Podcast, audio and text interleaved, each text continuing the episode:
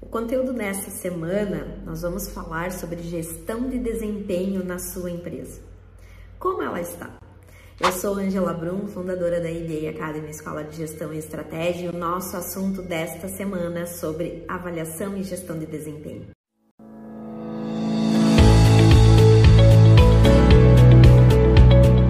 Está no ar o ABA Cast, a sua escola de gestão e estratégia, com Angela Brum.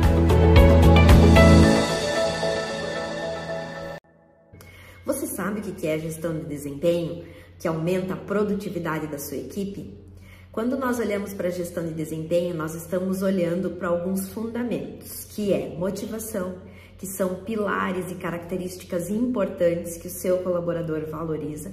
E essa gestão de desempenho ela é uma estratégia muito importante dentro dos negócios para quê? Para alavancar resultados. Então, a minha pergunta para você, e eu acho que vale a pena a gente falar sobre isso, é o quanto você foca na gestão de desempenho da sua empresa e dos seus colaboradores. Ah, daí você deve estar se perguntando como fazer isso, de que forma? A gestão de desempenho ela segue critérios. Quais são esses critérios? Você estabelece na sua empresa esses critérios e eles estão totalmente relacionados ao que você quer saber sobre determinados cargos. Por exemplo, ah, eu quero saber a produtividade, o tempo de entrega desse, dessas tarefas. Eu quero saber se realmente essa pessoa está comprometida. Eu quero saber se uh, indicadores né, que, que movem essa pessoa e que tem aí um olhar de motivação, se realmente elas estão conectadas com o que elas foram contratadas. Então, vocês definem indicadores que são estratégicos e importantes para o seu negócio. Ao mesmo tempo, a gestão de desempenho, ela tem alguns princípios, tá? E para que, que ela serve? Ela serve justamente para motivar esses colaboradores e alinhar eles com o propósito da empresa.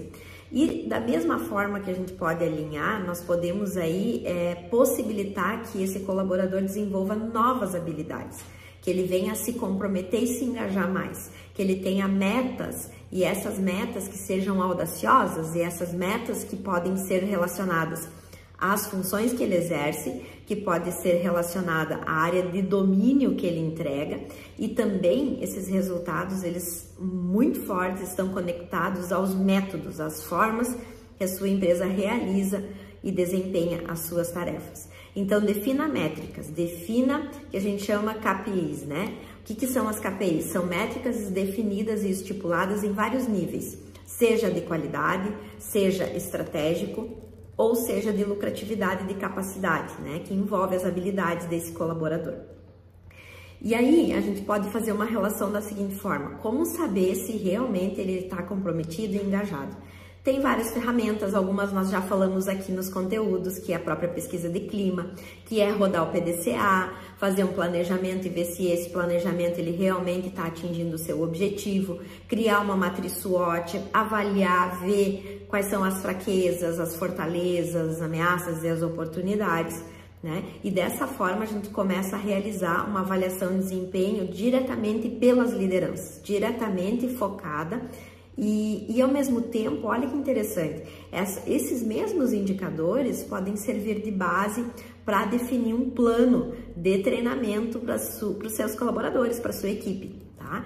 Tanto no nível de gestão, de liderança, quanto no nível de equipe e mais operacional. Então, tenha claro seus objetivos para poder construir uma avaliação de desempenho consistente e que ela vá por si só aumentando a produtividade da sua equipe tá bem?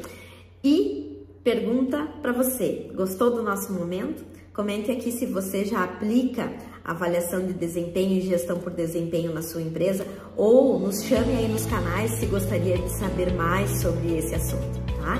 E lembre-se, né? Se inscreva nos canais, curta e compartilhe e toda semana tem conteúdo novo para ajudar você a evoluir nessa jornada.